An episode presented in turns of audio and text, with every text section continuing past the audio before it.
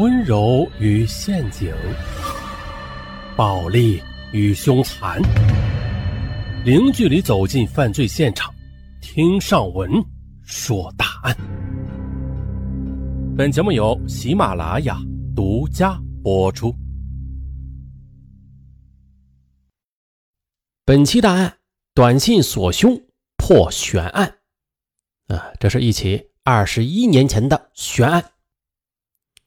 话说啊，独在异乡为异客，每逢佳节倍思亲。二零一八年春节的时候，独自在外漂泊的张成武向家人发来了这样一条短信。这短信内容是：河南山顶文武双全，至此佳节啊，奉送祝愿。这么一条短信呢，就发送到了亲人手机上。他知道，家人即便是看到了，也不会联系他的。是的，张成武的家人看到之后，知道他人安全，便没了后续。但是，一九九七年八二三专案组的民警们，他们却注意到了。那下面咱们就来简单的介绍一下这张成武。张成武是。吉林白城桃北区的社会混混，在当地十分有名。道上的人呢说他讲义气，但是普通人则视为是凶神恶煞。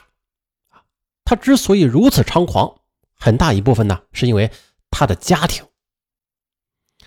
张成武的父亲是在司法机关工作，啊，是法院某厅的厅长，而张成武的哥哥。则是一名在执法机关工作的公安干警，好嘛，这公检法三个执法机构，张成武家就占了俩。啊，后来又因为这从小被溺爱，还有家庭教育的缺失，造成了他嚣张跋扈的性格，被人称为小老五。呃，在那个时候，小老五在道上最值得吹嘘的事儿，就是他曾经是蹲过了两次监狱。这在当年，这就是资本呐，足以让那些混社会的人见了他表示佩服，普通老百姓见了他敬而远之。那必须的，他到处吹嘘啊，并且炫耀自己的资本，即便是进了局子，他也有能力啊走出来。啊，反正啊，在大家眼里，他就是一个天不怕地不怕的主儿。那在以前，那是九零年代，这道上混的大多数是一些普通人家的孩子。可是这小老五和他们还就有点不一样，因为他是官二代，爸爸是法院某厅的厅长，哥哥又是警察。哎呦，这样的背景出来混，那道上的人自然要敬畏三分啊！该给的面子那是要给足的。张成武呢，他也觉得很有面那是的，在白城，他甭管走到哪儿，都有很多人啊敬仰他。甚至就连道上最猛的那几个大佬，对他说话也都是客客气气啊，以兄弟相称。那凭着官二代的背景和进过两次局子的经历，这些都给张成武混社会做了良好的背书。啊，这道上的人都觉得此人将来必定是一方大佬。可是，在一九九七年八月之后，嘿。这个张成武啊，他就突然在众人的眼皮子底下消失了，消失的是那样的麻溜，留下的只有他在江湖上的传说。这传说是流传了几年之后，张成武这个人在白城就再无痕迹，众人都将他给彻底遗忘了。要说这是怎么回事那接下来啊，上文把这个缘由详细的跟大家说一下。那前面咱们也说了，张成武很牛逼，这家里的亲属啊，公检法就占了俩，当地人呢很给他面子，人们提起张成武都十分头疼啊，这惹呀也惹不起，打还打不过，即便是告上警局，只要这事儿不大，人家也能安然无恙的走出来，反而是自己要随时承受被报复的风险，因此。对于张成武，大家都是能躲就躲。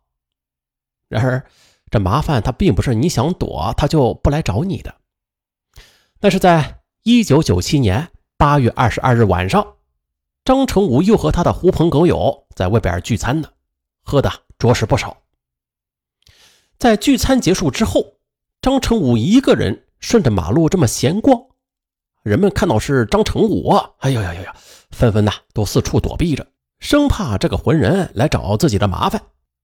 而张成武他本人呢，他却并不知道自己有多遭人烦，他只认为大家这是惧怕他的威严，哎，这心里啊还洋洋得意。很快啊，张成武就来到了一家洗浴中心的附近，在这里他发现了一个人，这个人是黄警官。这位黄警官，他是白城市中级人民法院法警支队的支队长，啊，作为一线的执法人员。他自然是没少和当地的小混混打交道，而且啊黄警官那是刚正不阿，对于这些人从来不会网开一面的。张成武看到黄警官之后，啊，就想起酒桌上自己的小弟曾说啊，他与黄警官曾经结下梁子，而张成武当时还一拍胸膛，表示要为小弟撑场子，为小弟去出口气。可没想到啊，自己随便闲逛。居然就遇到了黄警官，嘿，这一次啊，一定要给他好看，嘿，到时候也能在小弟面前再吹嘘一番。想到这儿，张成武就掏出了自己随身携带的尖刀，就冲着黄警官飞奔而去。而黄警官他当时正处于休假状态，也是喝了点酒，他呢并没有注意到张成武。可等到张成武来到身边时，他已经是避无可避，直接啊被张成武连刺三刀，倒在地上，当场死亡。啊，在杀了人的张成武之后，他的酒也醒的差不多了，立刻明白过来，自己可能是干了一件大事张成武虽然人比较混吧，但是好歹是上过学的，家里还有两个警务人员，他自然明白杀人的后果。他原本啊，只是想给黄警官一个教训的，但是醉酒之后，他下手没有轻重，啊，竟然直接将黄警官给杀死了。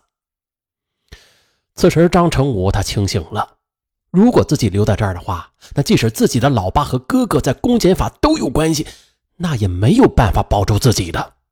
于是，张成武没有做任何犹豫，迅速的就从现场离开了，从此销声匿迹，再也没有在公众面前。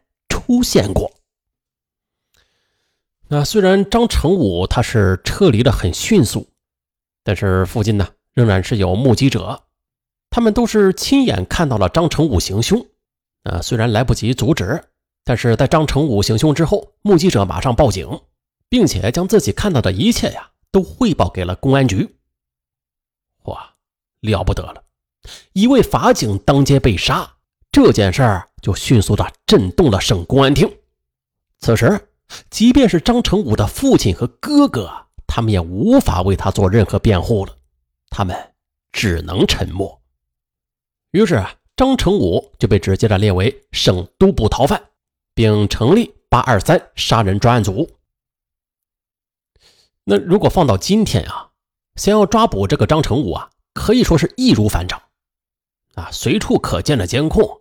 遍布各地的网络，还有身份证识别和人脸识别，只要张成武有任何举动，他呀都会被公安人员给发现的。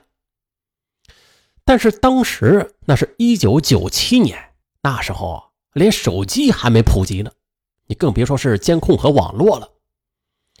那虽然这警方出警非常及时吧，但是张成武啊，他有强烈的反侦查意识，还有人们也是无法得知。他的家人是否在为他提供帮助啊？因此，张成武的下落他始终是一个谜。由此的，这起案件一拖就是二十一年。在这二十一年中，这几代刑警们呢，都想给死去的黄警官一个交代，可是都没有完成。这个张成武，他就像是人间蒸发了一样，从此就再也没有出现过。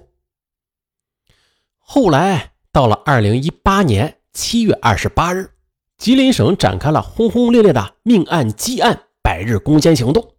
同时，白城桃北警方将八二三杀人案便列为重点攻坚案件，务必要将这件案子给完结，将逃亡在外的张成武捉拿归案。